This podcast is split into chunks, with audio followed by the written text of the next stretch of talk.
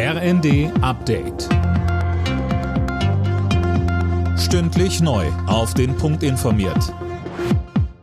Ich bin Gisa Weber. Mit Blick auf die neuen Corona-Regeln für den Herbst kritisiert die Deutsche Krankenhausgesellschaft fehlende Grenzwerte, um zu beurteilen, wann eine Überlastung im Gesundheitswesen droht. DKG-Chef Gass fordert im RND entsprechende Indikatoren. Am Abend sagte Justizminister Buschmann dazu im ersten. Beispielsweise die Anzahl der freien Betten, die Anzahl der schweren Fälle auf den Intensivstationen und die Dynamik. Wir haben eine ganze Reihe neuer Daten ja auch zur Verfügung. Die Abwasserscreenings, all das stellen wir den Ländern zur Verfügung. Und aus der Gesamtschau dieser Indikatoren muss dann beurteilt werden, ob eine konkrete Gefahr vorliegt. Der Bund fördert die Entwicklung eines Corona-Impfstoffs, den man in die Nase sprüht, mit 1,7 Millionen Euro.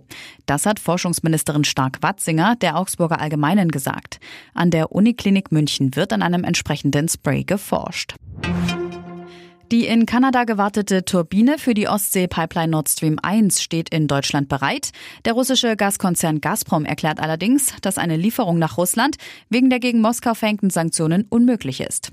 Das Fehlen der Turbine ist der Grund, warum die Gaslieferungen durch die Leitung aktuell nur bei 20 Prozent liegen. Bundeskanzler Scholz wirft Russland vor, die Lieferung der wichtigen Turbine zu blockieren, um die gelieferte Gasmenge weiterhin zu drosseln. Nach über zwei Jahren besuchen heute die ersten Urlauber wieder die Osterinsel. Wegen der Corona-Pandemie war sie für den Tourismus geschlossen worden.